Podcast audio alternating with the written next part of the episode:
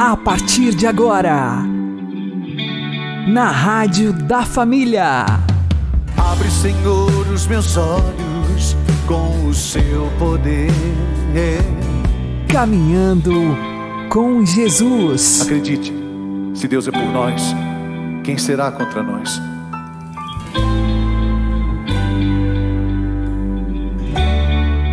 A paz esteja com você, meu querido irmão e minha querida irmã. Eu sou João Cláudio e este é o programa Caminhando com Jesus.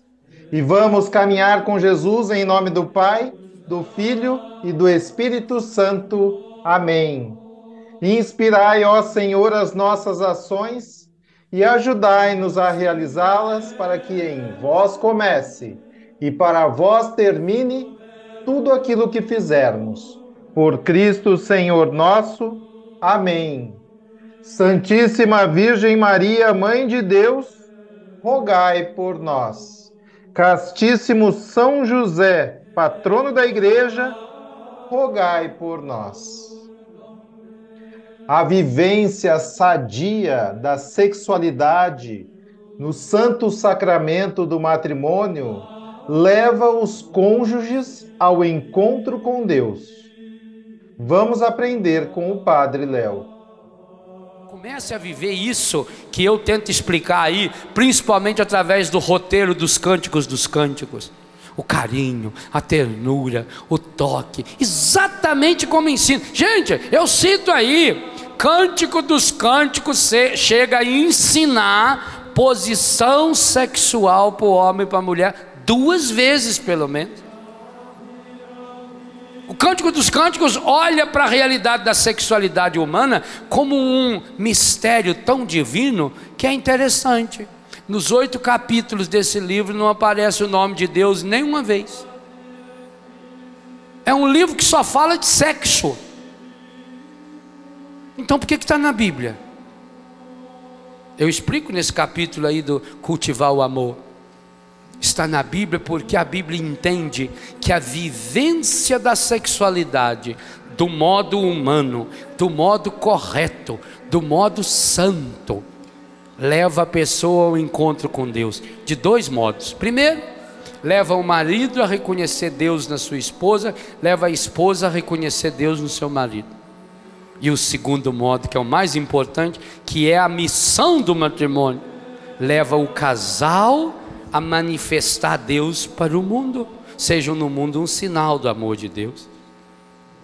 Mas sem a cura dessa cegueira, o casal vai continuar lá sentado à beira do caminho.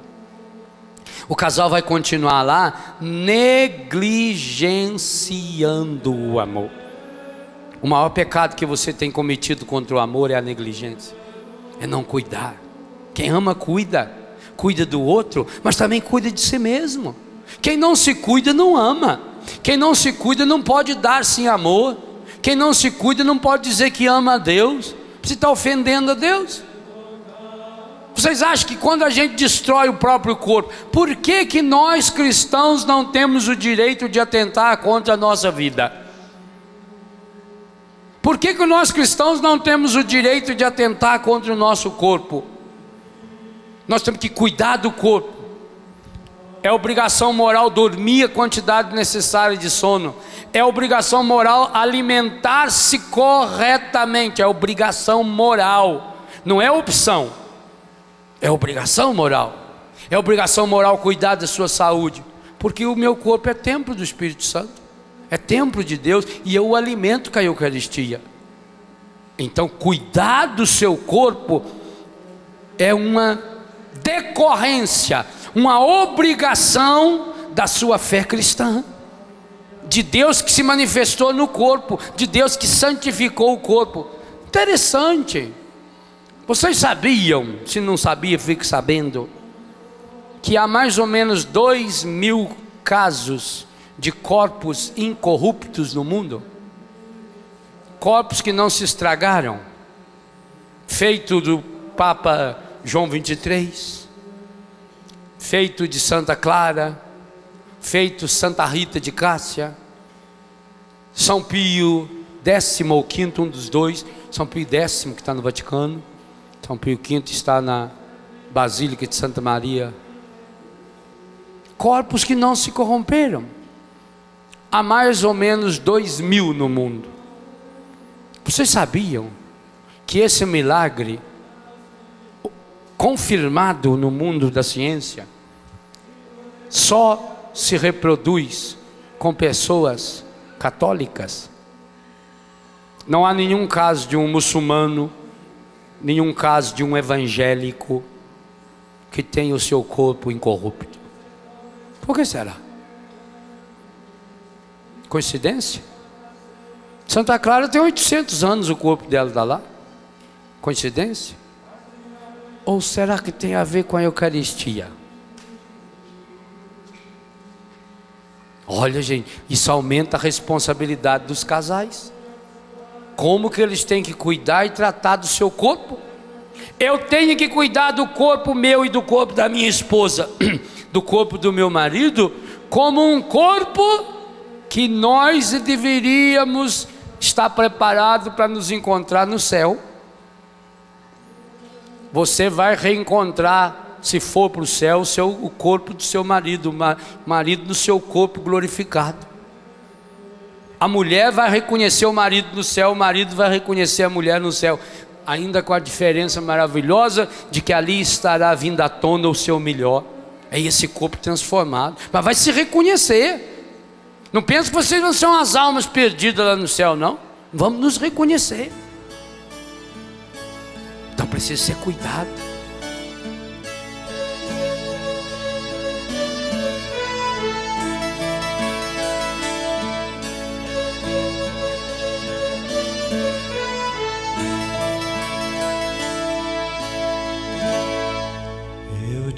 agradeço tanto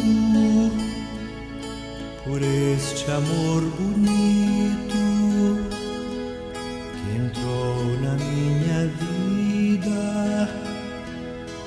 entrou e foi ficando e me envolveu, me trouxe um novo encanto,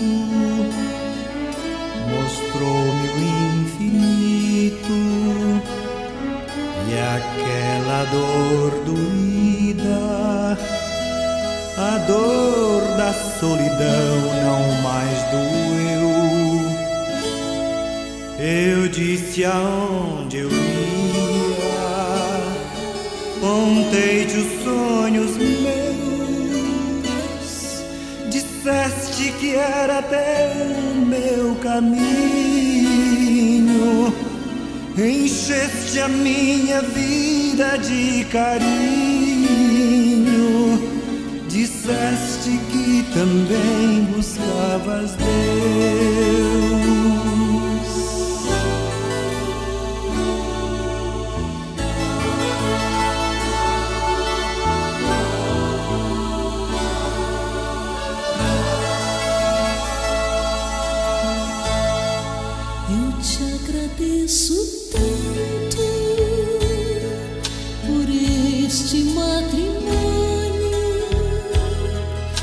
Se tornou meu sonho,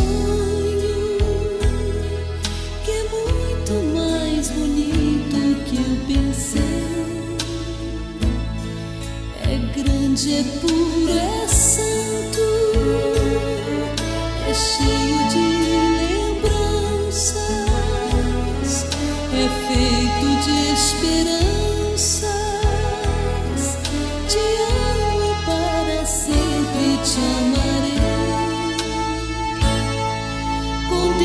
por testemunha, eu juro nesse altar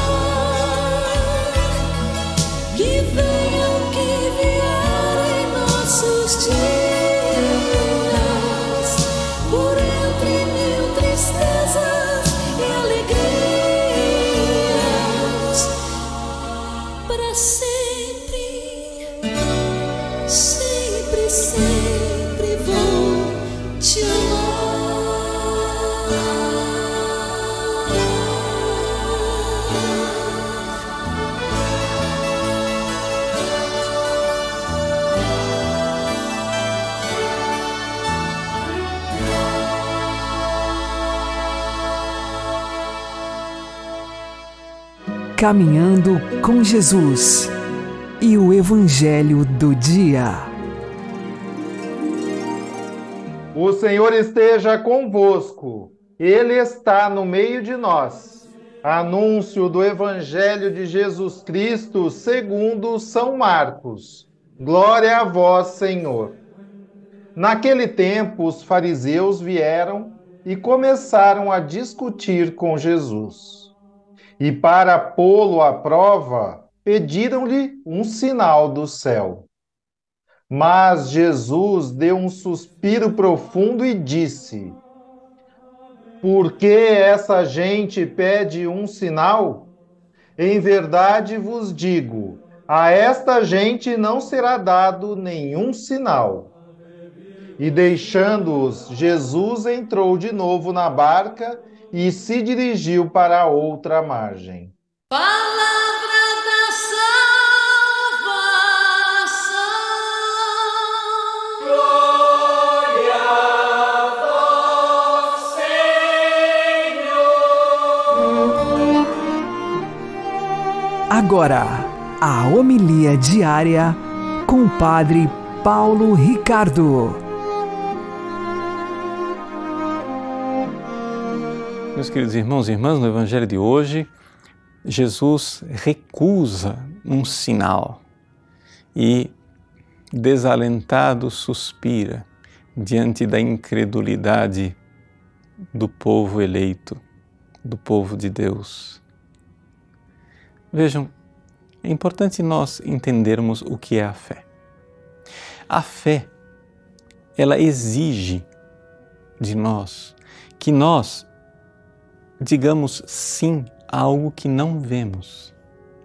Portanto, os sinais que Deus nos dá nunca serão uma demonstração inequívoca daquilo que Deus quer nos ensinar. Deixa eu falar de forma mais simples. Veja, a fé, ela permanece sempre livre. Jesus te dá sinais dá sinais do amor dele, dá sinais de que de fato ele se importa com você e quer salvar você. Mas haverá sempre liberdade para você duvidar. E isso é importante. Por quê? Porque toda fé verdadeira, ela já é um início de amor. Ela já é uma espécie de confiança de dizer sim a uma palavra que cujo significado eu não estou vendo face a face. Mas eu digo, já que sois vós, Senhor, quem o dizeis, e eu vos amo, e eu confio em vós, por serdes vós quem sois, sim, eu creio. Existe muita gente que não dá o passo da fé, porque insiste de forma soberba e de forma equivocada que Deus lhes dê uma prova cabal, uma, forma irre, uma, uma, prova irrefutável, uma coisa assim que esfregue na cara deles né? e veja o amor. Mas veja, isso não é possível. Isso não é possível porque, porque isso transformaria o cristianismo não na religião dos filhos livres que amam livremente, mas na escravidão daqueles que devem, evidentemente, né, é, servir como gente sem liberdade. Então não é isso que Deus quer.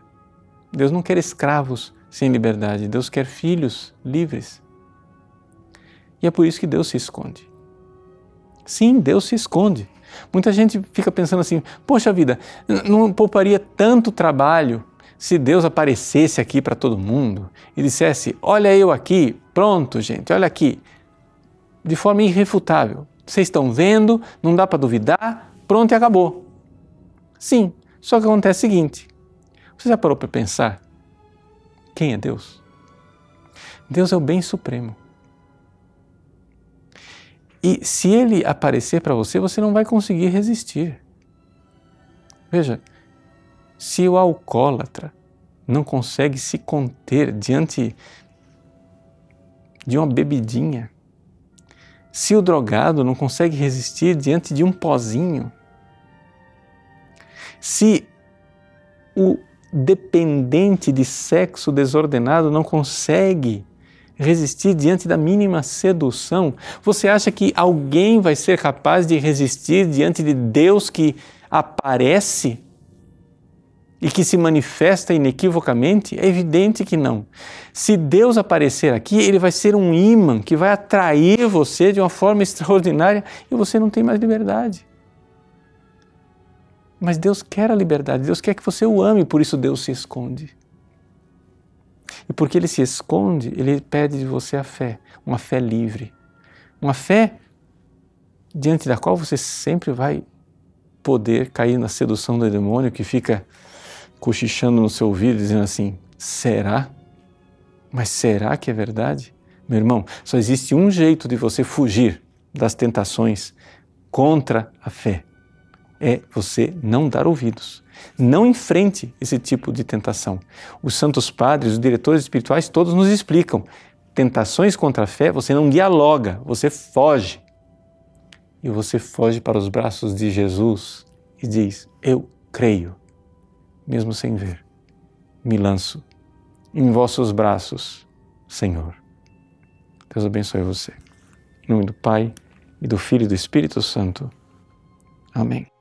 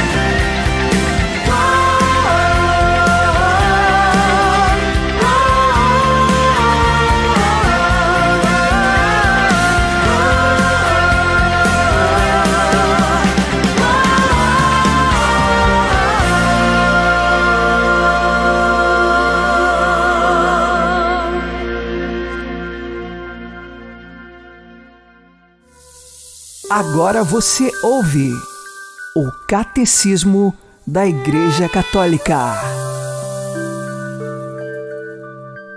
A liturgia, obra da Santíssima Trindade. A ação de Cristo na liturgia. Parágrafo 1085.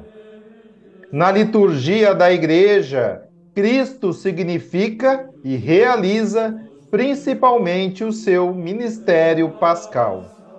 Durante a sua vida terrena, Jesus anunciava pelo seu ensino e antecipava pelos seus atos o seu mistério pascal. Uma vez chegada a sua hora, Jesus vive o único acontecimento da história que não passa jamais. Morre, é sepultado ressuscita dentre os mortos e senta-se à direita do Pai uma vez por todas. É um acontecimento real ocorrido na nossa história, mas único. Todos os outros acontecimentos da história acontecem uma vez e passam, devorados pelo passado.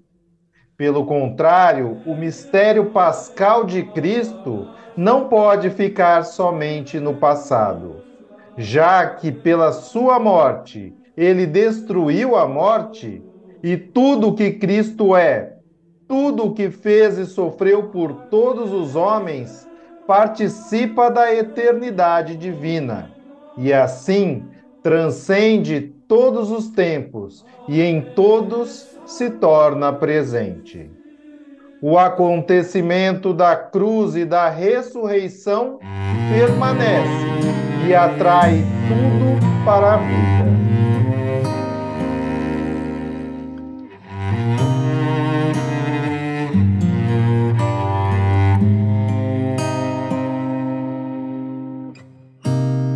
Foi por amor que ele se entregou no teu lugar.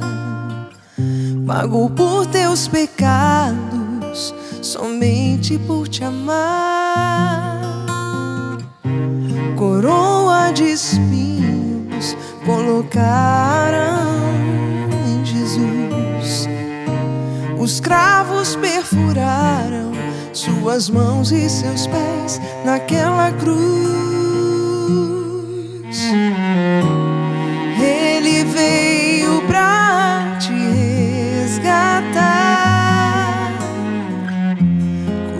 Tuas feridas, amenizar tua dor. Basta somente o aceitar e grandes prodígios ele realizará.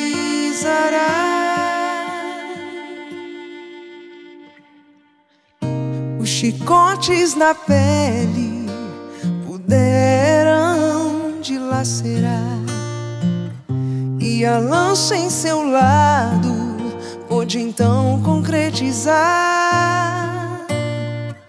sua morte de cruz foi por amor, meu Jesus. Quanta vida nos trouxe em meio às trevas, então nasceu a luz.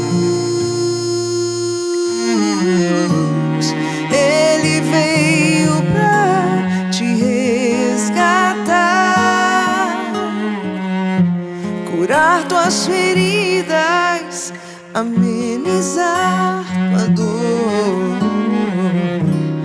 Basta somente o aceitar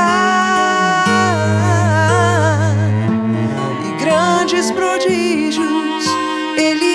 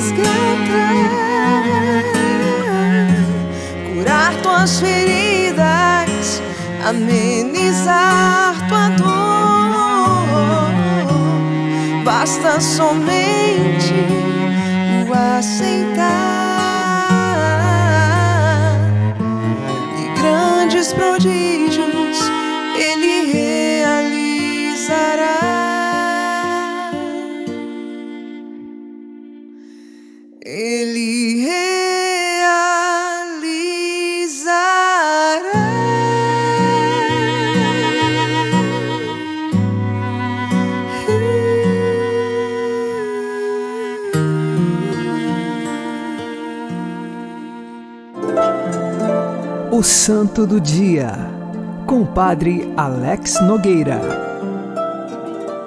Em 13 de fevereiro, nós recordamos São Martiniano. Ele é de Cesareia, na Palestina, nasceu no século IV da era cristã. Desde muito jovem tomou uma decisão: viver fora da sociedade, como um eremita, ou seja, isolado para uma vida de penitência e de oração. Ele foi para uma gruta e passou a viver ali. A sua fama começou a se espalhar de um eremita que vivia na gruta. Algumas pessoas iam até ele, pediam suas orações. Ele pedia a Deus por essas pessoas. Alguns alcançavam graças, outros até mesmo curas. E assim, São Martiniano era frequentemente visitado. Numa ocasião, Zoé, que era uma mulher dada aos prazeres da vida, junto com outros amigos, desafiou, dizendo que iria enganar Martiniano para que ele pudesse cair nos pecados da carne. Nesse sentido, Zoé se vestiu de pobre. Chegou até a porta da gruta no entardecer daquele dia e pediu pelo amor de Deus, que ele a acolhesse ali dentro, porque ela era uma pobre andarilha, não conhecia aquela região e tinha medo das feras que haviam no campo naquela mata. Assim, Martiniano rezou a Deus, pediu forças para que pudesse agir com caridade e acolheu Zoé na gruta. Zoé levou consigo algumas roupas mais finas para que ela pudesse vestir depois. Assim passou a noite e no amanhecer Zoé estava com outras roupas, estava bem vestida, pronta para seduzir Martiniano. E ele, ao ver aquela mulher, se sentiu profundamente tentado, e a mulher seduziu Martiniano. Após aquela sedução, Martiniano caiu em si e percebeu quão grande era o pecado cometido e ele logo fez uma fogueira fora daquela gruta, com brasas acesas, começou a colocar os seus pés sobre a brasa, e os pés se queimavam, e ele colocava novamente e dizia para si mesmo: Martiniano, se não és capaz de enfrentar a dor das queimaduras deste fogo, não serás capaz de enfrentar também o inferno, que é consequência do pecado que você fez. Isso ele dizia para si mesmo. E quando Zoé viu o que Martiniano estava fazendo, ela também começou a se arrepender de ter seduzido Martiniano. Zoé foi até ele, pediu-lhe perdão, se arrependeu começou a chorar amargamente por tudo o que tinha feito e pelas más intenções que a trouxeram até Martiniano, e ele pediu que ela então fosse para um mosteiro recluso em Belém, mosteiro de Santa Paula. E ela foi, e lá permaneceu até o fim da vida, fazendo muita penitência e profunda oração. Martiniano se arrependeu, tomou consciência de tudo o que fez também e a partir disso continuou em outro lugar. Saiu daquela gruta e fez uma ermida onde ele morava. Mais pessoas começaram a procurar Martiniano, pedindo a sua oração, então ele resolveu se mudar para uma ilha bem distante. Só que naquela ilha, uma vez, um navio naufragou e sobreviveu uma mulher. Quando ela chegou naquela ilha, ele então logo saiu a nado e foi para o continente. E a partir de então, nunca mais morou num lugar fixo. Ele sempre caminhava de localidade em localidade e pedia sempre esmolas e sobrevivia do que as pessoas lhe davam. E assim Martiniano venceu as tentações, venceu o pecado e pôde então viver na virtude, na graça de Deus, se penitenciando e rezando sempre. Assim, Martiniano observou que a consequência do pecado é um sofrimento muito grande no inferno e ele não queria se distanciar de Deus. Por isso, então, se esforçou continuamente para nunca mais pecar. A vida dos santos é assim. Muitos deles pecaram e pecaram gravemente, mas depois se arrependeram, mudaram de vida e, no esplendor da graça de Deus que brilhava em suas vidas, eles viveram as virtudes. Peçamos hoje a intercessão de São Martiniano para que sejamos vencedores do pecado, não com nossas forças, mas com a força da graça de Deus. Martiniano, ele se deixou conduzir por uma mulher que mentiu para ele, que se disfarçou para o seduzir e enganar. Tomemos nosso cuidado com as seduções do mundo que vêm das diversas formas, seja hoje pelas formas mais modernas, na internet, na televisão, seja também com pessoas mal intencionadas que podem se aproximar de nós. Que sejamos nós guiados pelo Espírito Santo e perseverantes em nossa fé. São Martiniano, rogai por nós.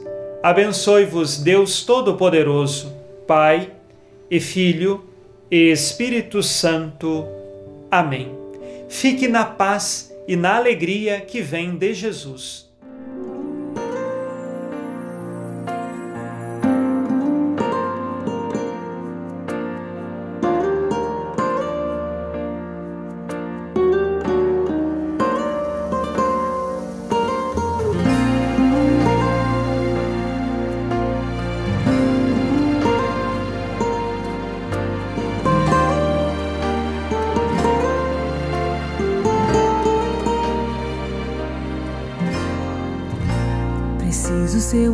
O oposto do que o mundo é. Bater de frente com os meus desejos. É resistir o pecado até o fim. E uma hora ele fugirá de mim. Preciso preservar os bons costumes. Evitar as más conversações. Me policiar quando os meus impulsos ultrapassam os limites da emoção. Preciso guardar meu corpo, lembrar que ele é o templo santo do Pai. Preciso ter atitude, largar o meu assento e andar com Deus. Na palavra vou fortalecer a fé, colidir com o mundo e ficar de pé. Mas te conhecer, preciso viver a verdade revelada. Na palavra vou crucificar meu eu. Lembrar que numa cruz alguém por mim morreu.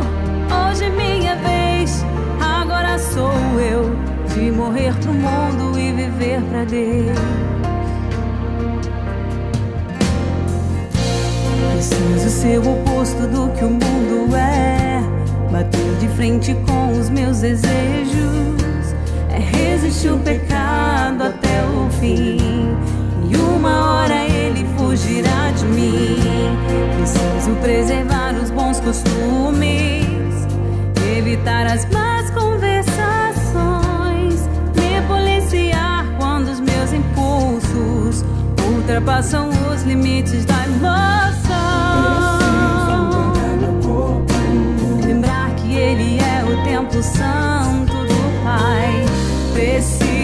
Preciso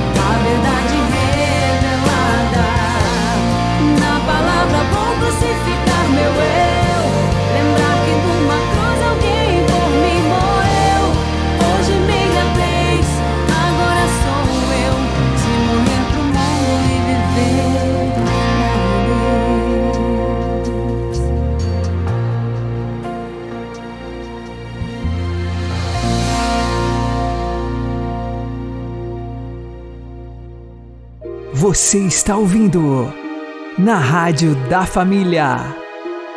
Caminhando com Jesus. Jesus Cristo é o caminho, a verdade e a vida. E se queremos servir a Deus e tê-lo como nosso Senhor, temos que ser amigos da verdade. Pois o pai da mentira é Satanás. Uma boa prática para não sermos servos do demônio espalhando mentiras são as três peneiras de Sócrates. Primeira peneira, a verdade. Desconfie e verifique sempre se é verdade antes de sair contando, postando e enviando para os outros. Segunda peneira, a bondade. Isso que você quer espalhar é coisa boa? Vai edificar ou destruir a fama de alguém? Afinal, Deus é amor e quer que amemos o próximo como a nós mesmos, inclusive nossos inimigos. Terceira peneira, a necessidade. Convém contar, postar ou enviar? Vai atrair as pessoas para Deus ou afastá-las ainda mais? Fica a dica. O Senhor nos abençoe, nos livre de todo mal e nos conduza à vida eterna. Amém. E que Maria e José nos conduzam pelas mãos para que continuemos caminhando com Jesus.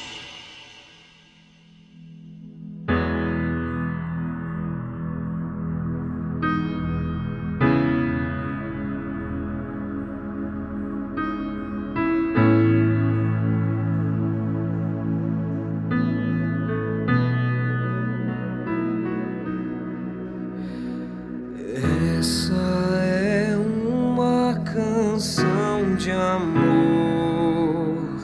Veja onde está o seu coração.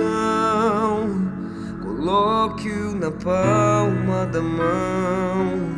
É preciso ofertar